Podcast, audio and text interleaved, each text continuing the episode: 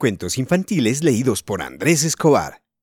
Hoy vamos a leer Tibles y la gran oca gris. Tibles era una gata atigrada.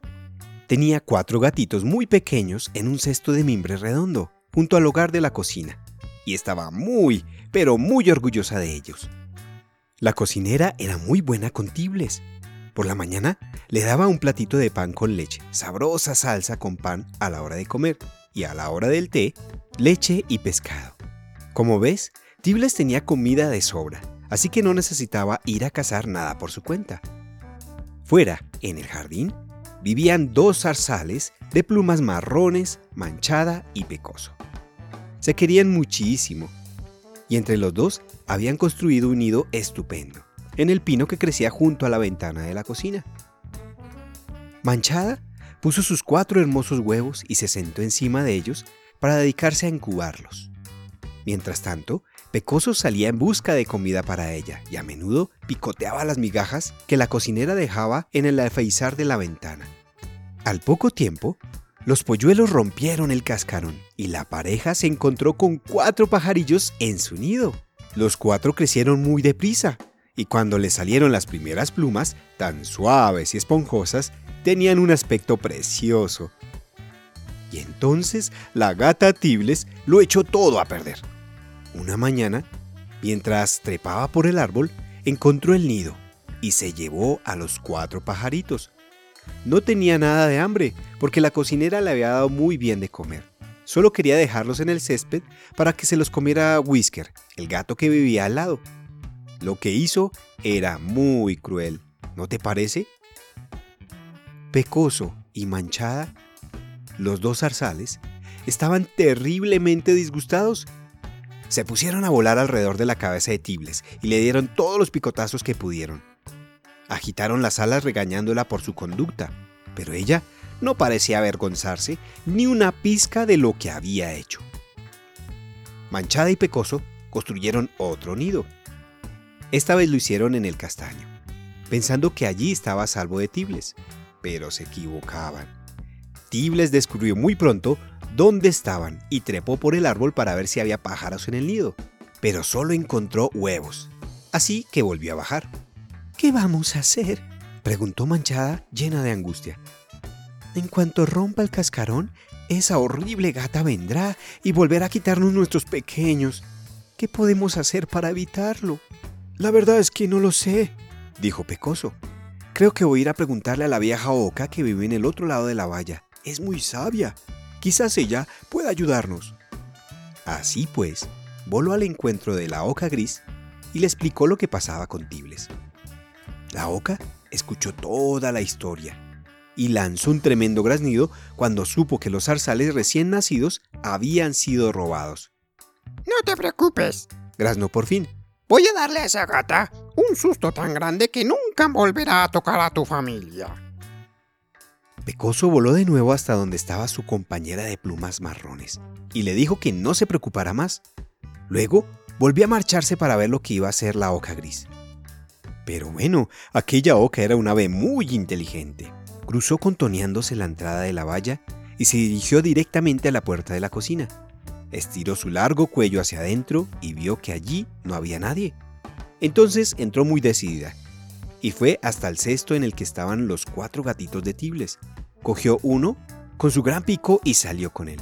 Cruzó otra vez la valla y llegó hasta el cobertizo. Dejó al menino que no paraba de maullar en un rincón y volvió a marcharse a buscar otro. Cuando se había llevado tres e iba camino por el último, se encontró con Tibles. ¡Oh! ¿Dónde están mis tres gatitos? gritó Tibles horrorizada. ¡Solo me queda uno! dijo la oca entrando a la cocina. Para gran sorpresa y consternación de Tibles, cogió al último gatito con el pico y salió con él. ¡Miau! ¿Se puede saber qué haces? gritó Tibles enfurecida. ¡Devuélveme a mi gatito inmediatamente! Pero la oca gris no le hizo el menor caso. Agitaba sus fuertes y grandes alas cada vez que Tibles intentaba acercarse y lo único que decía, con su voz muy alta, era Tibles la siguió hasta el cobertizo. La oca dejó en el suelo al último gatito junto a los otros, echó a la gata del cobertizo de un graznido y cerró la puerta con el pico. Los gatitos maullaban en voz muy alta. Tibles arañó la puerta y también ella se puso a maullar. Ahora, escúchame bien, Tibles, dijo la oca gris con severidad. Tú te llevaste a los zarzales recién nacidos, ¿no es así? Bueno, entonces, ¿por qué no iba a llevarme yo a tus hijos? Si a ti te parece bien robar a las crías del pobre pecoso, entonces supongo que yo también hago bien robándome a tus cachorros. No, no, no está bien, no está bien. Maulló Tibles desesperada. Hice mal, sé que hice mal. Nunca volveré a hacer una cosa así. Solo te pido que me devuelvas a mis gatitos, Oca Gris. Te prometo que no volveré a robar pajarillos recién nacidos nunca jamás.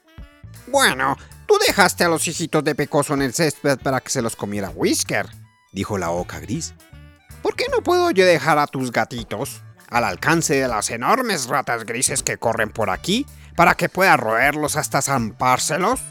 ¡No, no, no, no! chilló Tibles más asustada que nunca.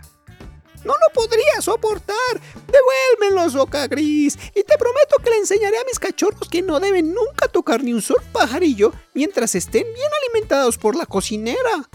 Bien, en ese caso, puedes llevártelos, dijo la Oca Gris abriendo la puerta. Te he dado una buena lección y espero que nunca la olvides. Pero ten cuidado, Tibles. Puedes estar bien segura de que si Pecoso me explica que has vuelto a las andadas, me llevaré tus gatitos, como que tengo alas. Me portaré bien, me portaré muy bien, muy, muy bien, dijo Tibles mientras corría hacia sus queridos gaticos. Los fue cogiendo uno a uno con la boca y enseguida volvieron a estar los cuatro calientes en el cesto junto al fuego de la cocina. Estoy seguro de que a todos les alegrará saber que Manchada y Pecoso tuvieron una estupenda familia de jóvenes pajarillos a los que pudieron criar sin peligros. Le tenía demasiado miedo a la oca gris como para romper su promesa. Y colorín colorado, este cuento se ha acabado. ¿Quieres seguir escuchándonos? Encuéntranos en iVoox. Tenemos contenidos que puedes encontrar haciendo una donación. Aún así continuaremos haciendo cuentos para que todos lo puedan escuchar. Además hemos abierto una cuenta en Patreon para que puedan hacer sus donaciones por nuestro trabajo y así generar más contenido interesante para ti. Recuerda encontrarnos en YouTube, Facebook, Instagram como Cuentos Infantiles por Andrés Escobar.